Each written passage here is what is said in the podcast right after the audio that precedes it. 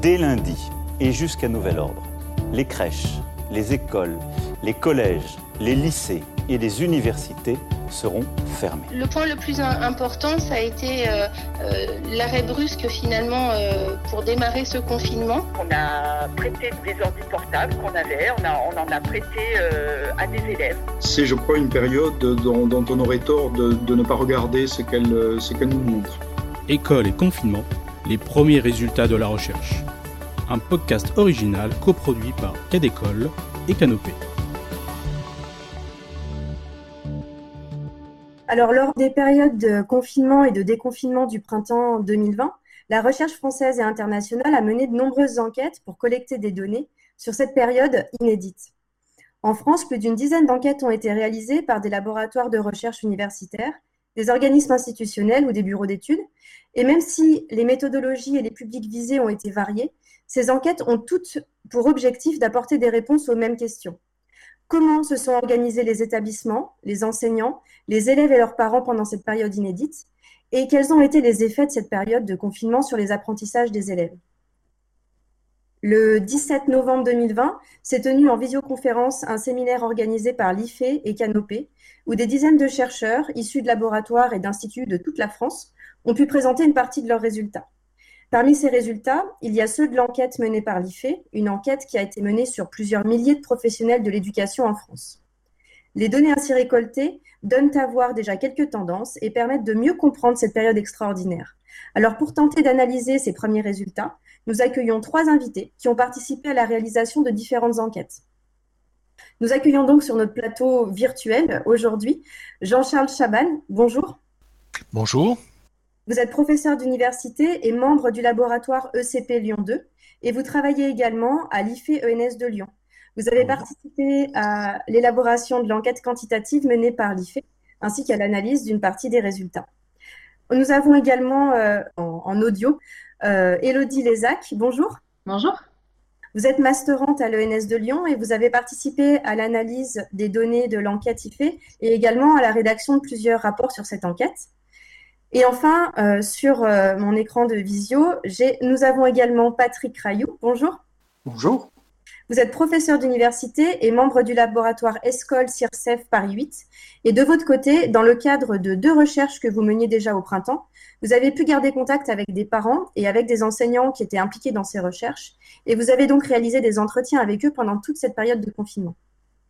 Alors pour débuter cette table ronde, Jean-Charles Chaban, est-ce que vous pouvez commencer par nous expliquer pourquoi et comment ce projet d'enquête est né à l'IFE, alors qu'il me semble qu'il y a finalement peu de précédents en France d'enquêtes de grande ampleur euh, dans les corps de métier de l'enseignement sur le bien-être au travail ou sur la manière dont est vécue la, profession?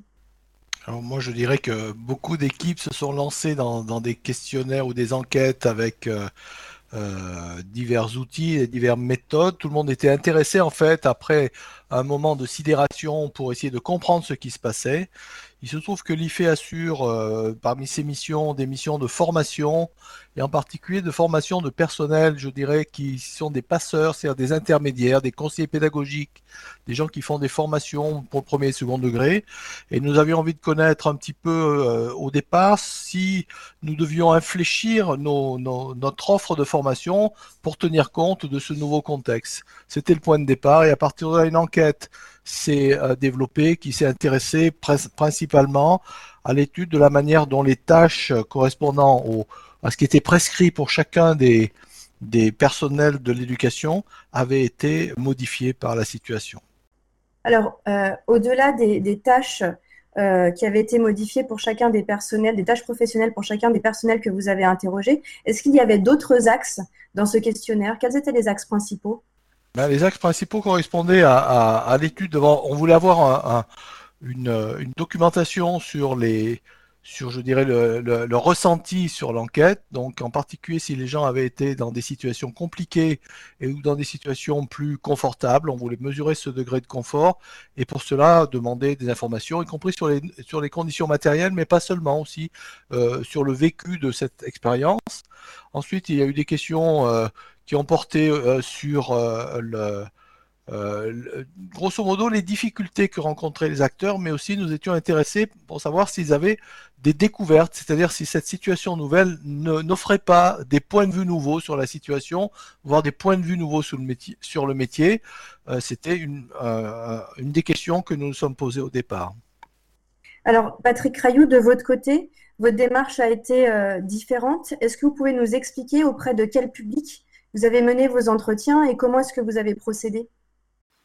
Alors peut-être plutôt sur la, sur la première enquête, hein, parce qu'il était difficile de parler de deux à la fois et celle-ci est plus en rapport, je pense, avec ce dont parle Jean-Charles.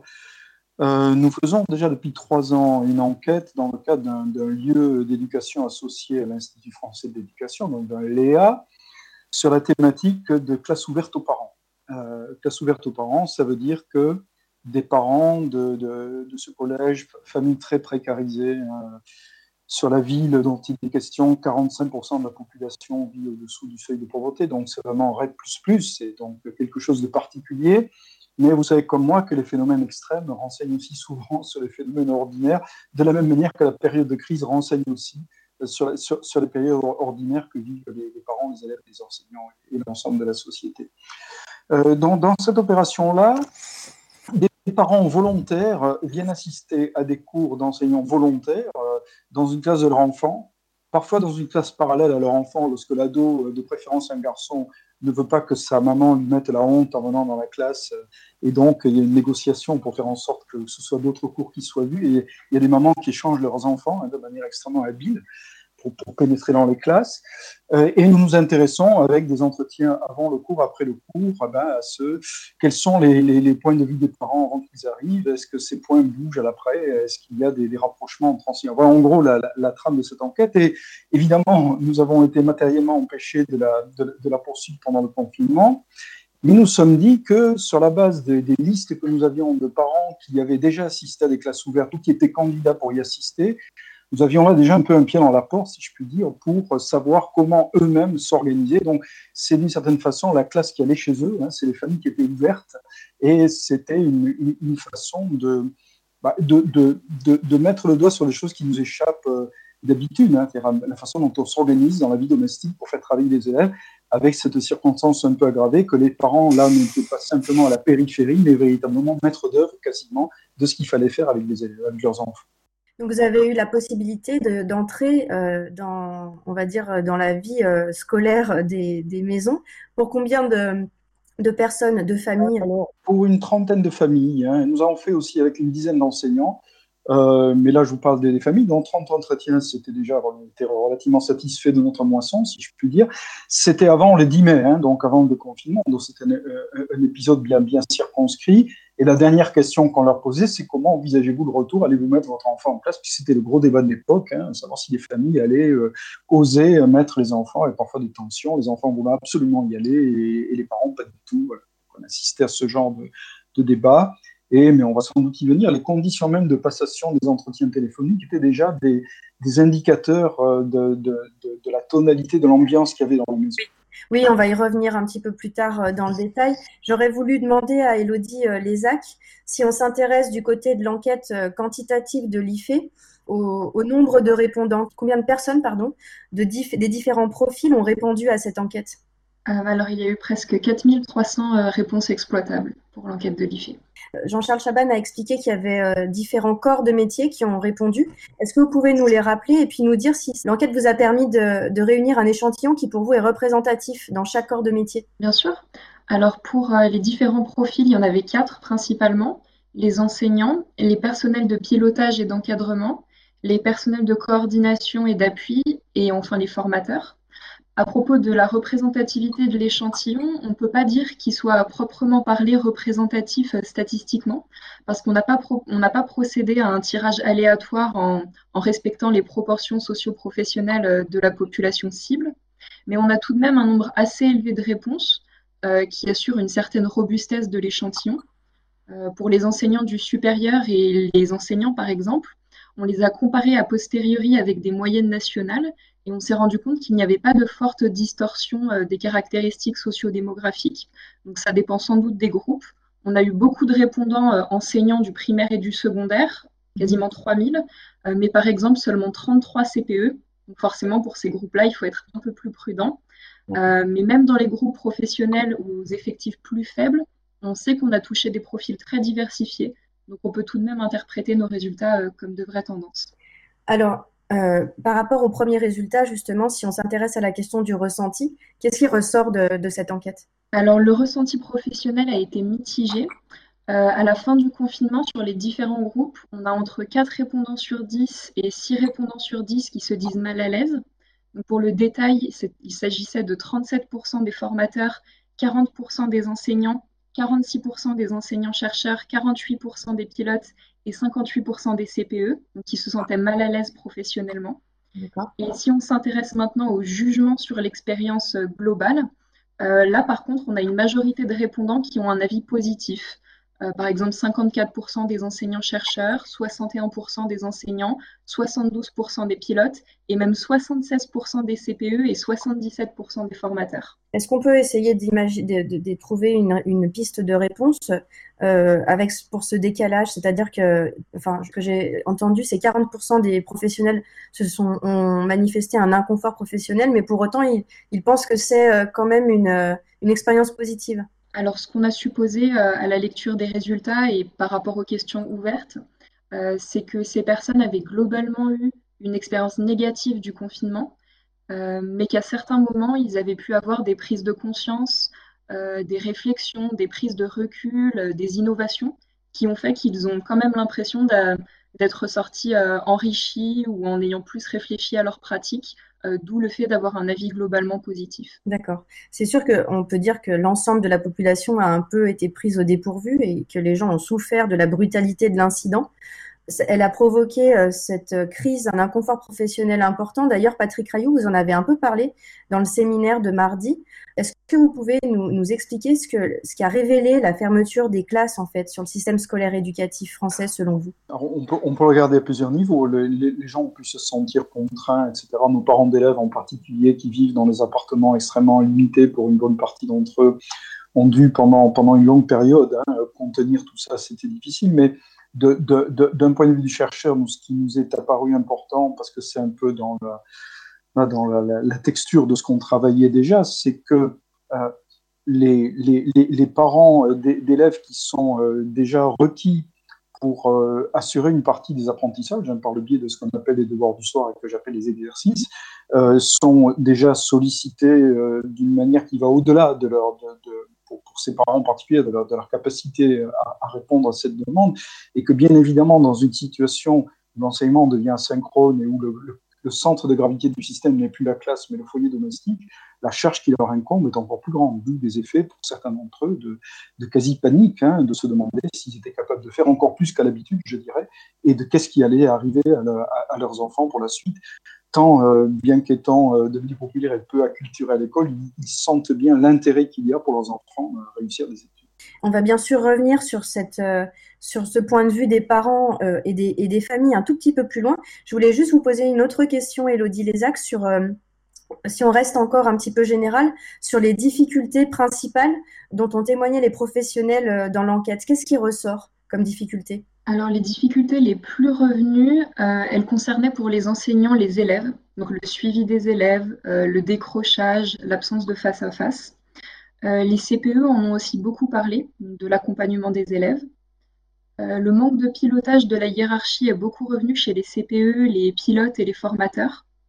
et enfin, les enseignants-chercheurs, les formateurs et les pilotes ont aussi fait part de difficultés à concilier vie privée et vie professionnelle du fait d'un surcroît de, travail et des problèmes informatiques. D'accord. Alors, on va rebondir sur ce que vous venez de nous dire sur la difficulté de suivi de la part euh, des enseignants euh, qui ont du mal à suivre le travail de leurs élèves. Je vous propose d'écouter le témoignage d'une enseignante de français euh, en lycée dans la banlieue de Lyon. Ça a été de ne pas se laisser envahir. J'ai eu plus de 3000 mails hein, sur les trois premières semaines. Ça a été complètement délirant.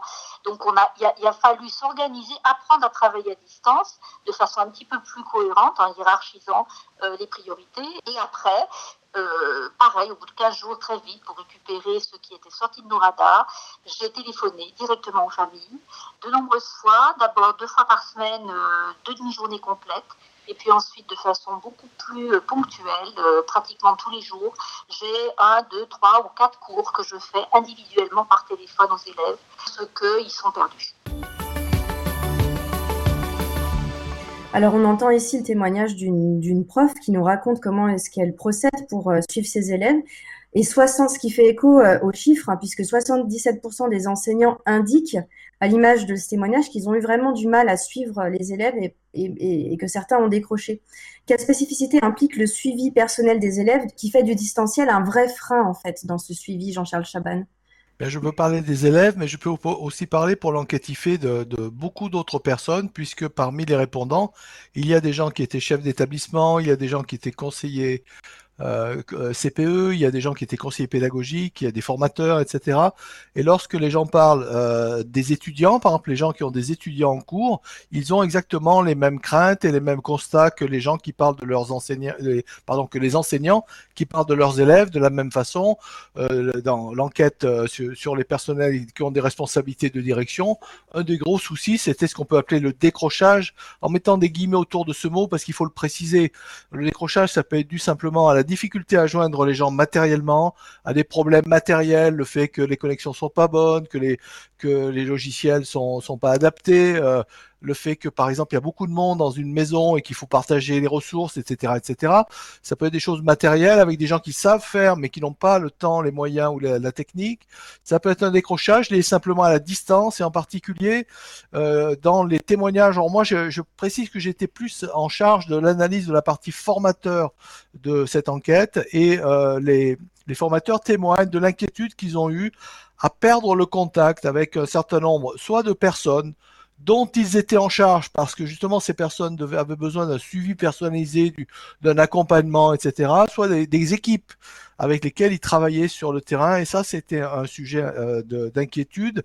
Et je dirais que le décrochage technique n'est pas le problème le plus important parce qu'on a trouvé toutes sortes de, solutions. Par exemple, il y a des gens qui ont envoyé des copies papier à des personnes qui n'avaient pas de matériel, etc. Donc, quand il y avait volonté de communiquer, contact et une certaine autonomie des uns et des autres, beaucoup d'inventivité s'est manifestée. Par contre, il y a eu des gens qui ont disparu. Alors c'est difficile d'estimer ce nombre de personnes euh, parce que ça dépend beaucoup des situations, mais il y a une partie des, destinataires et peut-être ceux qui étaient les plus en difficulté, qui ont, qui, qui, ont été perdus de vue d'une certaine manière. Là, il y a une inquiétude manifestée par tout le monde. Encore une fois, les enseignants, euh, dont pourra parler Elodie, euh, et puis les formateurs, les, les personnes de direction, etc. Et, de votre côté, Patrick Rayou, au niveau des entretiens que vous avez faits auprès des enseignants, euh, qu'est-ce qu'ils ont, qu'est-ce qu'ils vous ont indiqué par rapport au suivi des élèves? Exactement la même chose, hein. avec des, en même temps des surprises, c'est qu'ils se rendent compte aussi, c'est un petit peu le, thème paradoxal de ce que j'ai dit hier à, la journée de l'IFE, c'est que d'une certaine manière, l'éloignement a rapproché euh, des, euh, collègues, mais aussi euh, des enseignants et, des élèves hein, qui ne connaissaient pas d'une certaine manière. Évidemment, tout ça est très expansif, hein, après, après un temps considérable et, il pourrait être soutenu hors des périodes d'hypermobilisation que sont ces moments, mais euh, ils ont découvert des élèves parfois sous un autre aspect, euh, pas au milieu de leurs copains. Euh, ils les trouvaient extrêmement réservés, alors que dans la classe, parfois ils ont envie de passer par la fenêtre. Ils, ont découvert des, personnes qu'ils ignoraient. Ils ont découvert aussi des familles qui étaient contrairement à ce qu'on dit parfois, au lieu d'être indifférent, témoin de l'école, au contraire extrêmement préoccupé. Voilà, il y a eu ces phénomènes, moi que j'appelle les phénomènes d'entre-reconnaissance, et qui me paraissent une des, une des, un des aspects les plus intéressants de cette période, parce que je crois que par-delà le, cas particulier, nous sommes à un moment où les, êtres humains, je dirais, ont envie d'être, ne s'estiment pas assez reconnus. Hein. Je, je, pense que c'est une revendication forte aujourd'hui. Euh, ça, ne, ça ne supprime pas les revendications de caractère économique classique, mais ce, besoin de reconnaissance, et notamment à l'occasion des affaires scolaires, euh, je trouve qu'on en a eu beaucoup, beaucoup d'équivalents de manifestations et que dans beaucoup de cas, ça a été assez heureux. On peut espérer évidemment que le, mort ne saisisse pas le vif par la suite et que ces, moments-là soient capitalisés et qu'on les fasse fructifier. Effectivement, comme l'école s'est invitée euh, dans les familles, les familles ont découvert aussi beaucoup de points qu'ils ne connaissaient pas sur la manière dont les enseignants travaillent. Et justement, au niveau de ces relations entre l'école et la famille, Elodie Lézac, est-ce que euh, au niveau des échanges que vous avez, enfin des, réponses euh, peut-être plus euh, qualitatives que vous avez eues sur les questionnaires, au niveau des, CPE, des professeurs principaux, des chefs d'établissement, des parents, qu'est-ce que l'enquête vous dit sur cette communication entre les professionnels de l'éducation et la famille? Alors pour tous les groupes, les liens entre l'établissement et les familles semblent s'être renforcés. notamment, on le voit au fait que le maintien ou le renforcement du lien avec les familles euh, font partie des activités satisfaisantes les plus citées par les professionnels. C'est le cas par plus de 40% des CPE, un tiers des enseignants, un petit tiers des pilotes et un enseignant-chercheur sur cinq. Euh, donc, ils l'ont cité comme satisfaction principale du confinement. Euh, sur les réponses ouvertes, beaucoup rejoignent le, propos de Patrick Rayou. les répondants indiquent des échanges plus réguliers et individualisés avec les familles, des échanges de mails, des appels téléphoniques hebdomadaires.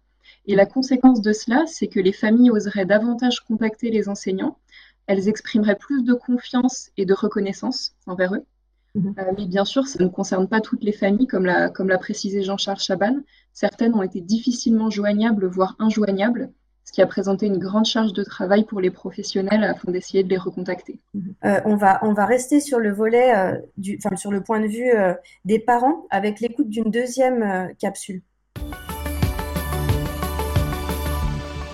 Je suis maman au foyer, que j'ai quatre enfants. J'ai Paul euh, qui a 22 ans, j'ai Nicolas qui a 19 ans, j'ai Maxime qui a 18 ans et j'ai Alizé qui a 11 ans.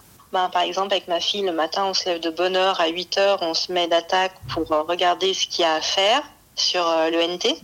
on imprime ce qu'il y a imprimé. C'est phénoménal tout ce qui est imprimé. Puis après, on est un peu perdu parce qu'on imprime tout, on se retrouve avec trois tonnes de documents.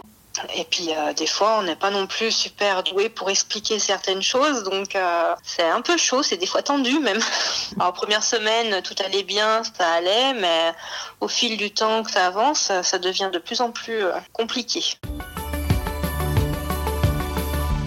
Alors, on, entend ici une maman qui, qui nous fait part de son expérience. Elle nous explique qu'elle accompagne sa fille et que par moments, ça, ça crée des tensions. Est-ce que tous les parents ont pu euh, aider euh, ou ont, eu la possibilité d'accompagner leur enfant de cette manière-là, Patrick Rayou alors, je, crois que ce qui, est, aussi très intéressant dans cette période-là, c'est qu'on voit quand même au sein de familles populaires, défavorisées, etc., il y a quand même des manières très différentes de prendre les, les, choses scolaires. Hein. Certaines d'entre elles ont réussi à refabriquer un agenda, à réussir à arbitrer entre les enfants selon les âges, les moments dont ils avaient besoin, à se lever parfois très tôt pour utiliser l'ordinateur quand ils étaient eux-mêmes en télétravail et le libérer pour la journée. Voilà, il y a eu une forte organisation et d'autres familles dont on voit qu'elles sont véritablement anéanties, qui sont sur le canapé avec des gamins en attendant la livraison papier euh, aléatoire du collège et qu'ils ils attendent que ça passe. Et ça, c'est le phénomène, je crois, tout à fait intéressant en termes d'analyse de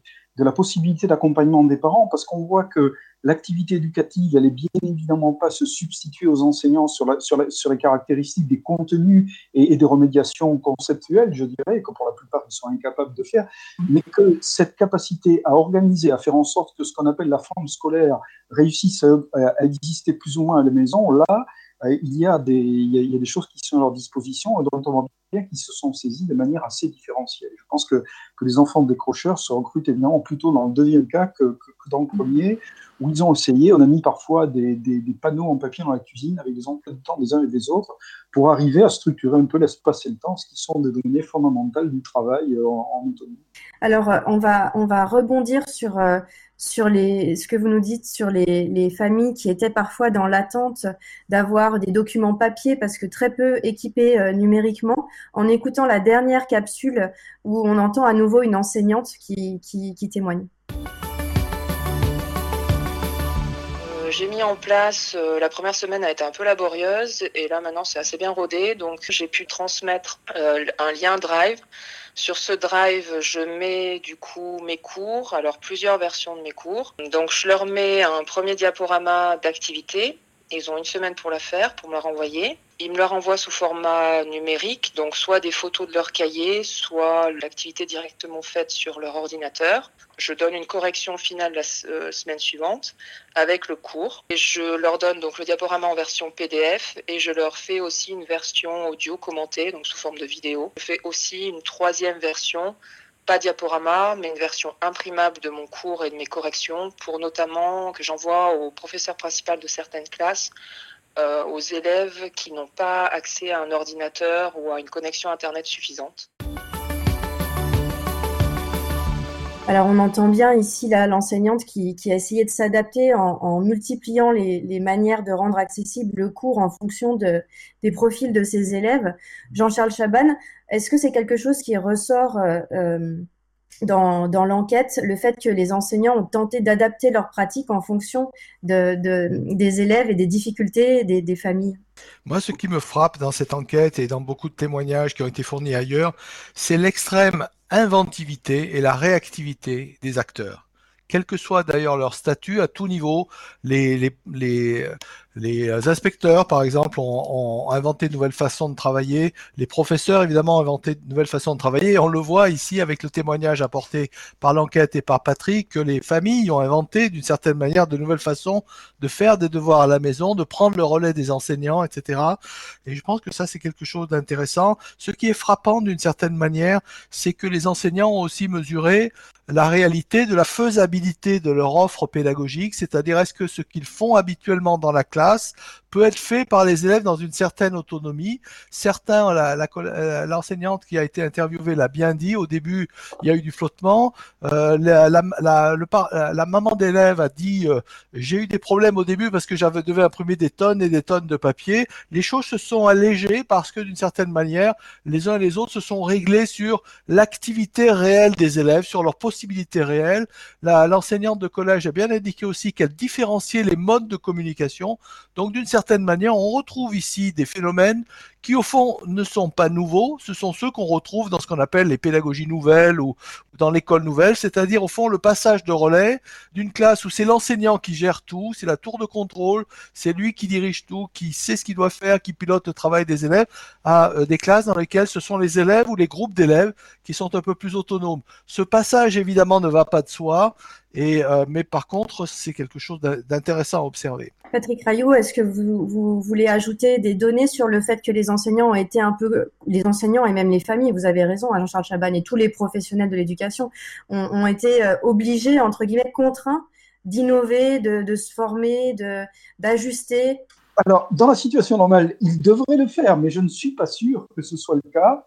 Euh, dans la mesure où on sait bien que le prof principal, c'est souvent, pas toujours, mais souvent un statut plus qu'une fonction, a quelque chose qui permet à quelqu'un voilà, de recevoir une prime. Hein. Je, dis les choses en termes peut-être un peu crus, mais euh, il, n'y a par ailleurs pas de formation au, rôle de professeur principal. Je crois que ça intervient assez peu dans les formations parce que ça requiert aussi de la disponibilité, ça requiert des, éléments de connaissance de ce que sont euh, les milieux des familles, l'organisation du travail. Et là, on a vu que que, sous la contrainte, des enseignants se sont mis en tout cas, euh, dans, ce qu'ils nous disent eux-mêmes, à habiter davantage la fonction qu'ils ne le faisaient d'habitude. Euh, parce qu'il y avait urgence. Alors, peut-être qu'ils vont en tirer des, des, caractéristiques et surtout que les autres collègues vont aussi les considérer comme le prof vous savez, il y a un sociologue britannique qui dit que les, enseignants, c'est un peu comme une boîte à œufs. Hein. Ils sont très proches les uns des autres, mais euh, très isolés, de telle sorte qu'ils se rencontrent peu. Voilà. Euh, ce système en boîte à œufs, il a, du mal à faire avec le prof principal.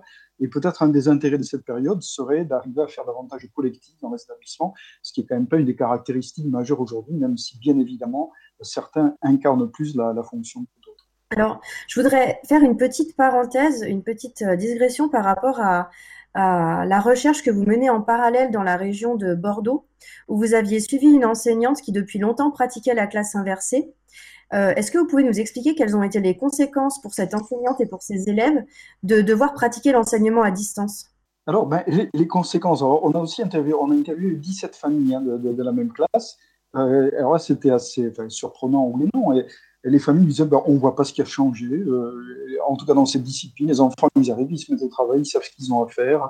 Et leur téléphone, ils appellent quand ils ne savent pas. Voilà. Donc, l'impression d'une continuité absolument parfaite, parce qu'il y avait des élèves qui avaient eu le temps, hein, on était en février-mars, voilà, de, rentrer dans, ces mécanismes-là.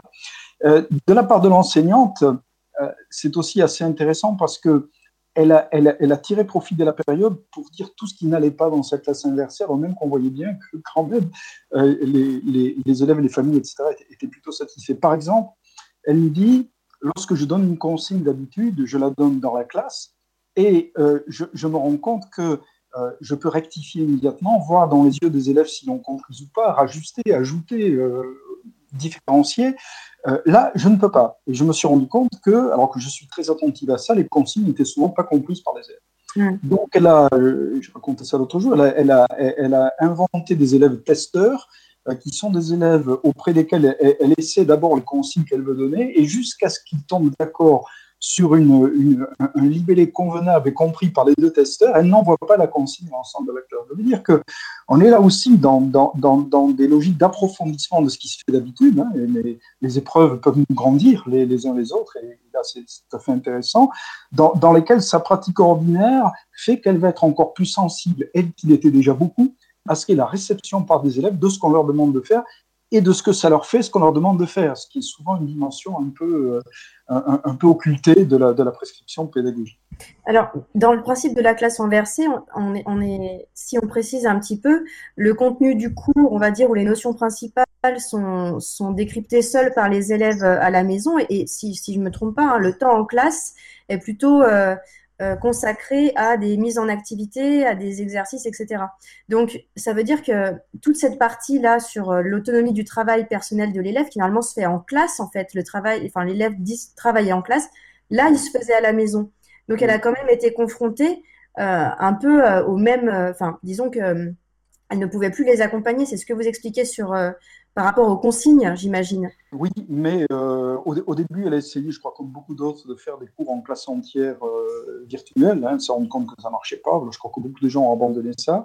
Elle a donc décidé de prendre les élèves euh, quatre par heure, un quart d'heure chacun, un jour fixe de la semaine, pour faire déjà le point avec eux sur, le, sur, où ils en étaient. Donc ça, c'est une manière de, de reconstituer la classe. Et après, d'une certaine façon, comme ils ont un, blog sur lequel ils, mettent leurs, leurs, travaux provisoires, il y a les bandes audio du travail et corrigées, en tout cas commentées par l'enseignante, etc. Il n'aura pas été si difficile que ça de dématérialiser, je dirais, ces échanges qu'ils auraient pu en effet avoir en classe entière. Je vous donne un exemple, puisqu'elle, on l'a eu après le, le déconfinement, où elle s'est trouvée dans la situation à nouveau extrêmement différente d'avoir la moitié des élèves en présentiel et la moitié des élèves en distanciel. Il fallait donc, selon ses propres mots, convaincre ceux qui étaient à distance que ce qui se passait dans la classe devait les intéresser et convaincre ceux qui étaient en classe qu'ils devaient aussi s'intéresser à faire un travail après la classe. Elle a donc imaginé, c'est une professeure de, français, qu'une partie des élèves étaient des metteurs en scène qui écrivaient des rôles pour ceux qui étaient restés à la maison, que ceux qui étaient restés à la maison interprétaient les rôles, se vidéoscopaient, envoyaient la vidéo en la classe, et les metteurs en scène rentraient dans des échanges sur la façon dont ils avaient dire qu'il y a là une inventivité absolument extraordinaire et dans un laps de temps très court qui fait que certes, elle déplore elle-même de ne pas voir ses élèves avec elle et, de ne pas être en présentiel, mais c'est aussi une manière de, peaufiner, je dirais, ces dispositifs de, tissage permanent de processus du travail, parce que c'est ça qui semble le plus intéressant dans la classe inversée. Nous, on a suivi le blog sur une semaine et on voit comment les choses se sont construites pierre à pierre à partir de la lecture d'un roman jusqu'à la remise 25 copies le samedi matin d'une rédaction sur le thème qui avait été euh, travaillé et évidemment sans aucun décrocheur. Mmh. Alors, on voit là, à travers les différents exemples dont vous nous faites part, ces enquêtes, elles révèlent le fait qu'il y, a vraiment des points forts chez les professionnels de l'éducation. Euh, Jean-Charles Chaban, quels pourraient être les axes de ces points forts? Qu'est-ce qui a été mis en avant euh, du point de vue des professionnels de l'éducation? Qu'est-ce qu'ils maîtrisent? Je crois qu'ils maîtrisent beaucoup de choses et qu'ils ont fait la preuve justement de cette maîtrise.